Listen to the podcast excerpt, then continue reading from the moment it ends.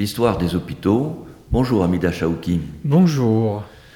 Lors de votre précédente intervention, vous nous avez décrit une médecine religieuse dans l'Antiquité grecque qui se déroulait dans des temples dédiés à Asclépios, où des prêtres recevaient les pèlerins et ils se livraient à différents rites.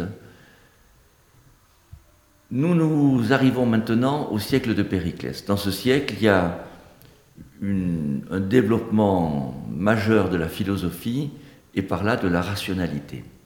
Est-ce que cela va toucher la médecine? Et oui, complètement. Et c'est euh, pas anodin que Hippocrate et Platon aient été euh, contemporains. Hippocrate est la grande figure de, la médecine rationnelle, le début de la médecine rationnelle, euh, qui serait né en 460, la première année de la 80e Olympiade. Il est à noter que les, Olympiades ont été euh, censurées en 380, euh, dans les années 380, au moment où euh, le christianisme devenait religion d'État. Mais c'est une petite parenthèse par rapport aux, aux, Olympiades, mais je tenais à signaler quand même donc cette euh, puisqu'on est, on est dans quelques jours euh, de, à l'ouverture des Jeux Olympiques d'hiver. Ce qui veut dire 80e Olympiade en 400. En 460. Donc, et, ils, sont, ils sont allés jusqu'à combien? Exactement. On est à 8e siècle avant notre ère, le début des premières Olympiades.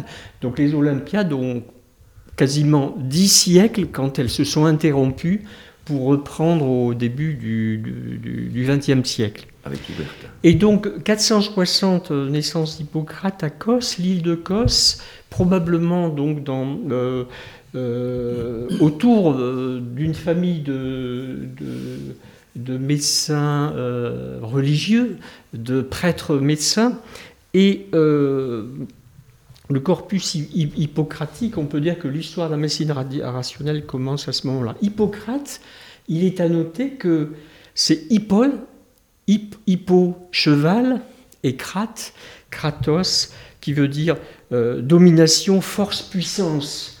Et on retrouve, euh, parce qu'on considère qu'Hippocrate, la légende le ferait remonter à 17 générations euh, de des enfants d'Esculape, euh, Podalir et Macaon, il serait le 17e descendant. Euh, je rappellerai que Esculape a été euh, éduqué par le centaure Chiron, centaure l'homme cheval.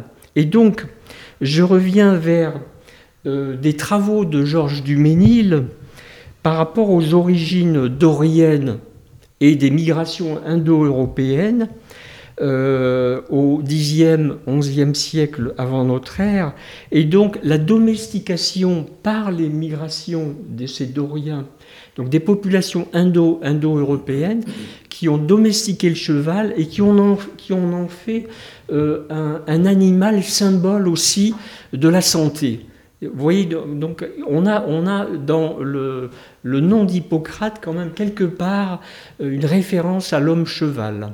Et en, plus, il fait partie des descendants d'Esculape. Il se, il voilà, la légende. Il se, voit, dans, dans, la lignée d'Esculape. Tout à fait. La légende. il y a une référence divine quand même qui est assez frappante dans cette euh, période de raison.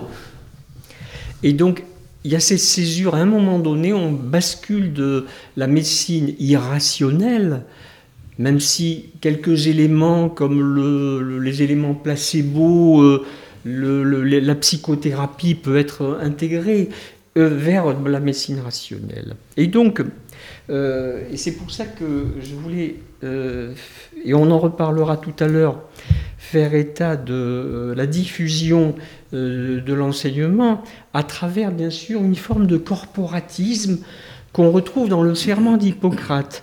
Je mettrai mon maître de médecine au même rang que les auteurs de mes jours, je partagerai avec lui mon savoir et le cas échéant, je pourvoirai à ses besoins.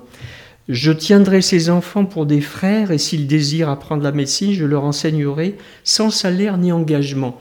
On retrouve peut-être à certains égards ces, serments dans les jurades des futurs compagnons, où il y avait effectivement l'enseignement qui était diffusé auprès de compagnons, auprès de fidèles, avec cet acte de, fidélité vraiment des élèves à leur maître.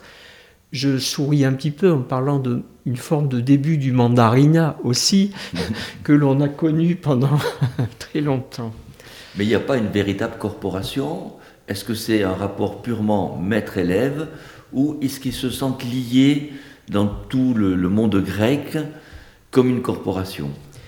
Alors oui, il y a quand même une, des liens entre médecins, et on le verra dans la médecine grecque, il peut y avoir même des une forme de, des joutes oratoires, des controverses euh, publiques que je décrirai un petit, un petit peu plus. Déjà des sociétés savantes. Des, voilà, une forme de. Et donc, assez vite, euh, les élèves d'Hippocrate vont diffuser leur savoir néanmoins et on, peut, noter assez rapidement euh, les, premières écoles réputées de médecine dans les cités de Crotone, Cyrène, Cos et Cnide, et un petit peu plus tard à Pergame, Pergame qui est le lieu de naissance de Galien. Alors donc, euh, peut-être que dans cette diffusion du savoir, je voudrais quand même euh, dire deux mots sur la base de la théorie qui explique euh, finalement la, entre guillemets la physiologie du corps humain et ce dogme en quelque sorte, bien entendu, qui est, qui qui est tout à fait à côté de la réalité que l'on a pu observer par la suite, c'est la théorie des humeurs, en fait, qui a commencé à être mise en place à partir de l'époque d'Hippocrate et que Galien a relayé et bien sûr a théorisé par des, ouvrages et une, pensée beaucoup plus élaborée.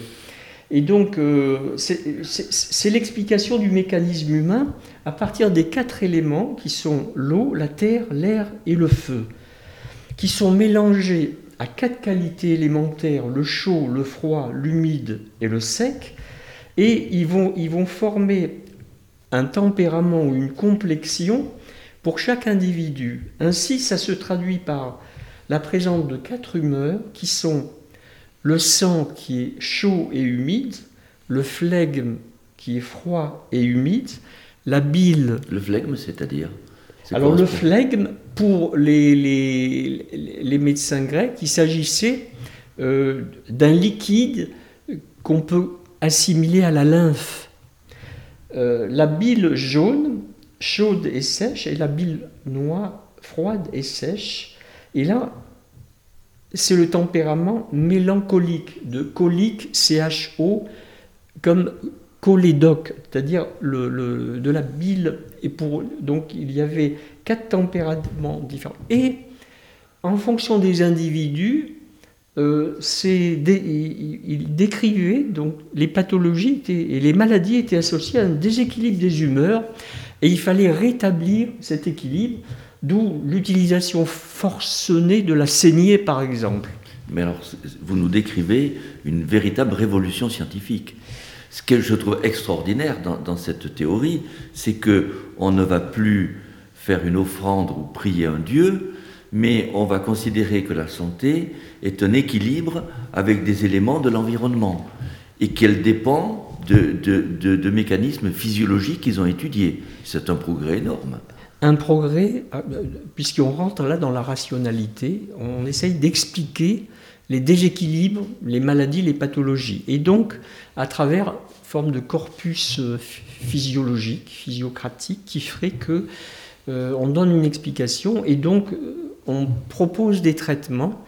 il, tire aussi ces déséquilibres de l'environnement. Et ainsi, il y a des traités sur les épidémies, sur l'air, par exemple pour Hippocrate, sur l'air, euh, de même que euh, par rapport aux, zones qui sont effectivement propices à être empaludés, les marais, etc., sont plutôt on propose de les éloigner de l'habitat humain, par exemple. Donc ils ont observé qu'il y avait un rapport entre les maladies et cet environnement. Et absolument. Et une autre question, parce que vous nous avez parlé d'éléments physiologiques, par exemple la bile. Est-ce que ça veut dire qu'ils faisaient déjà des autopsies ou est-ce que c'est par des dissections animales qu'ils l'ont découvert? Alors voilà, c'est le, grand tabou euh, de la médecine durant des siècles et des siècles, on peut dire jusqu'à Bichat, qui a disséqué euh, de façon admirable et malheureusement qui est décédé à 33 ans euh, d'une infection qu'il a contractée au décours de, ces, de dissections autopsies, Galien pratiquait la vivisection animale. Et il en a déduit l'anatomie humaine à partir de l'anatomie animale et donc avec, par exemple, il a décrit l'utérus bifide alors que. Mais là, je vous coupe, on est, on est, on est chez Hippocrate. On, est, chez Hippocrate. Et Hippocrate non plus ne participait pas à la, vivisection et voilà, la, dissection n'était pas dans, dans, dans, le, corpus d'observation. Euh, l'ostéologie, oui.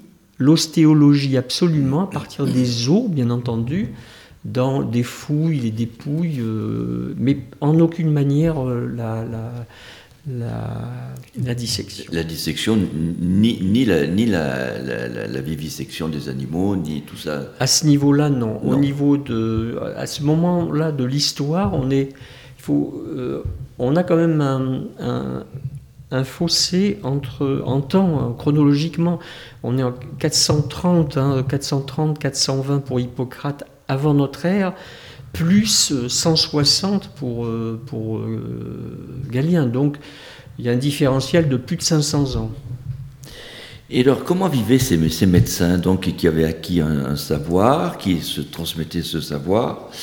Ils n'étaient plus des prêtres, ou, plus ou moins, je ne sais pas. C'est ce que vous allez nous dire. Et comment est-ce qu'ils étaient rémunérés Alors donc, en fait, les médecins euh, dans l'Antiquité grecque, étaient recherchés par les cités. Il y avait une forme de pénurie de médecins. Et donc, euh, ils étaient, entre guillemets, désignés par l'Assemblée euh, au sein de l'Agora après une véritable joute oratoire. Et chaque médecin se présentait et présenter ses qualités, ses qualifications devant l'Assemblée du peuple.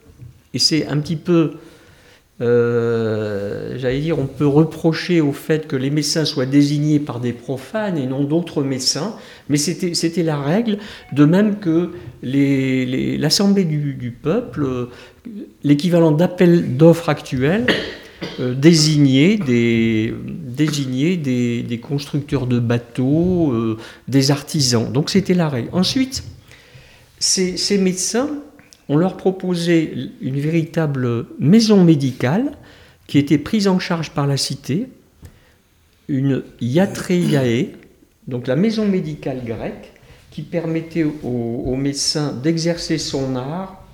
Et donc c'était des médecins publics mais il y avait aussi des médecins privés qui euh, payaient leur, euh, leur, euh, leur habitat. C'est-à-dire que ceux qui exerçaient leur art désignés par la communauté étaient payés par la communauté. Totalement. Ils étaient payés. C'était des médecins salariés et les autres avaient une forme d'honoraria. C'était des honoraires. Et donc, le Yatreion, donc la, maison médicale, était la propriété de la ville quand elle était dirigée par un médecin public. Par contre, quand il exerçait à son compte, bien sûr, il, avait, il devait choisir son habitat. Et euh, le Yatreion public, par exemple, on en a une belle description, devait être installé dans une maison de grande dimension, percée de larges ouvertures, laissant passer l'air et la lumière à flot, protégé du vent et du soleil qui fatigue les yeux des malades. D'ailleurs, j'ai retrouvé dans les textes anciens euh, par rapport au euh, à la petite chirurgie qu'il s'exerçait, euh, les, auteurs proposer euh, le positionnement de l'opérateur par rapport aux rayons du soleil. Effectivement, on ne connaissait pas encore le cialytique, et donc euh, il y avait cette, euh, effectivement ce souci d'aller vers une, lumière sur le point sur que, que, le, chirurgien, enfin le médecin devait opérer, qui ressemblait un peu aux, soucis qu'on a eu ensuite pour la mise au point du cialytique. Est-ce que dans ces lieux, ils gardaient des patients qui étaient euh, très gravement tout à atteints fait, euh, Donc, donc on a un, petit hôpital là, finalement. Exactement. On a vraiment une maison de santé avec des chambres pour garder des patients, euh, l'équivalent d'une pharmacie où étaient consignés les remèdes, ainsi que tous les instruments qui pouvaient servir à, aux soins.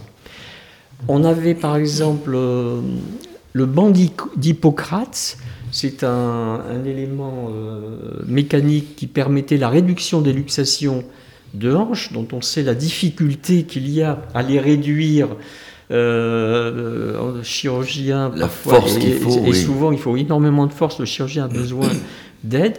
Et donc, dans, cette, euh, dans ce iatréion public, il y avait aussi des aides. Alors, les aides avaient peut-être probablement un statut d'esclaves, d'affranchis, euh, qui participaient effectivement à l'activité euh, et prodiguer euh, et aider le, médecin à prodiguer des soins. Il y avait bien sûr la contention des patients pour les petits actes de chirurgie.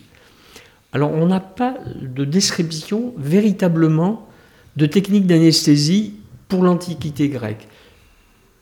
J'ai l'intime conviction qu'il devait y avoir des techniques d'anesthésie, puisqu'on connaissait l'opium, euh, donc dans, la thériaque, euh, dans toutes les plantes qui étaient utilisées, il y avait une certaine, la jusquiame, euh, la racine de mandragone, de mandragore, qui a une, qualification, une qualité anesthésiante, analgésiante, mais on n'a pas de, de description précise.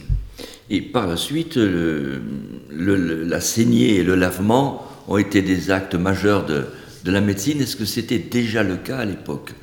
Oui, oui, oui. Alors, ils utilisaient euh, le clister pour des seringues, pour l'aspiration des liquides biologiques. Euh, les ventouses étaient utilisées, euh, qui s'appellent d'ailleurs curcurbatae, c'est-à-dire en fait le concombre, et il y avait aussi l'utilisation du concombre sous forme de petites pastilles sur le corps, tel que par, la suite, ça a été, cette technique avec ce, végétal a été utilisée durant de, nombreux siècles. Euh, des cautères, des scalpels, euh, des sons pour les oreilles, des, arraches-dents, des trépans, des outils pour couper la luette, des compresses et des bandages. Alors la, science du bandage est relativement bien illustrée sur les vases grecs, où on voit en fonction, avec des bandages très géométriques, très symétriques, euh, magnifiques. Hein. Donc il y avait tout un art et une, technique du, bandage, des serviettes, des éponges parfaitement propres, et euh, les médicaments simples ou composés qui se préparaient à la pharmacie il n'y avait pas de pharmaciens. On les appelait des rhizotomes. En fait, c'était l'équivalent d'herboristes. Herboristes, médecins. Donc il y, a, un véritable savoir hein, que vous nous avez bien, bien développé. Si on, le connaît maintenant, est-ce que ça veut dire qu'il y a eu des écrits? Est-ce qu'il y a eu des traités qui ont été écrits à ce moment-là et qui ont été transmis parmi les élèves et, les sociétés savantes de l'époque? Bien entendu, une partie de l'œuvre d'Hippocrate a été euh, ensuite transmise via, et on le verra plus tard, la médecine arabo-musulmane. Tous les traités grecs ont été ensuite traduits en arabe et euh, le paradoxe c'est que c'est au XIIIe siècle que ces écrits via euh, le monde arabo-musulman, nous sont revenus en médecine médiévale occidentale, particulièrement euh, à Montpellier, qui était la première euh, université de médecine, faculté de médecine, qui s'était intéressée aux traités euh, arabo-musulmans, mais qui était d'inspiration, bien sûr, gréco et romaine. De la même façon que Galien, un petit peu plus tard, on verra une œuvre monumentale. Donc, à cette époque, il y a eu une évolution remarquable de la science médicale, mais dans le public, Hippocrate, il n'est pas connu pour ça. Il est connu pour son serment. À partir de quand y a-t-il eu serment d'Hippocrate pour les futurs médecins? Est-ce que c'était déjà pratiqué à son époque? Ah, tout à fait. C'est-à-dire que c'était un, un, contrat pratiquement. Et euh, on, on, retrouvera d'ailleurs, je vais vous, c'est assez étonnant, euh, assez extraordinaire de retrouver les, les, les, dogmes qui ont traversé les siècles euh, comme par exemple, euh, euh, je dirigerai le régime des malades à leur avantage suivant mes forces et mon jugement. Je m'abstiendrai de tout mal et de toute injustice. Je ne remettrai à personne du poison. Si on, si on m'en demande, et là on est dans le tabou de l'euthanasie, n'est-ce pas? C'était pas le poison pour euh, pour éliminer quelqu'un, c'était le poison pour Alors, abréger, il y avait, les, bien abréger sûr, les souffrances. Dans les deux sens, mais aussi si on m'en demande. Semblablement, je ne remettrai à aucune femme un PCR abortif. Déjà le tabou. Voilà, de l'insu- de- de- de l'interruption volontaire de grossesse. Il faut savoir que Hippocrate était pythagoricien. Et Aristote, lui, euh, dans ses écrits, suggérait qu'il était possible de procéder à des avortements jusqu'à 4 mois et demi de, euh, de, gro- de Incroyable grossesse. modernité. Des, Exactement. des. Donc en fait, euh, Hippocrate, dans le serment d'Hippocrate, on était, sur- on était particulièrement dans euh, une forme de, de voie rigoriste. Rigoriste, euh, voilà, qui, qui, qui est resté, qui a été repris après, bien sûr, à travers les, les âges.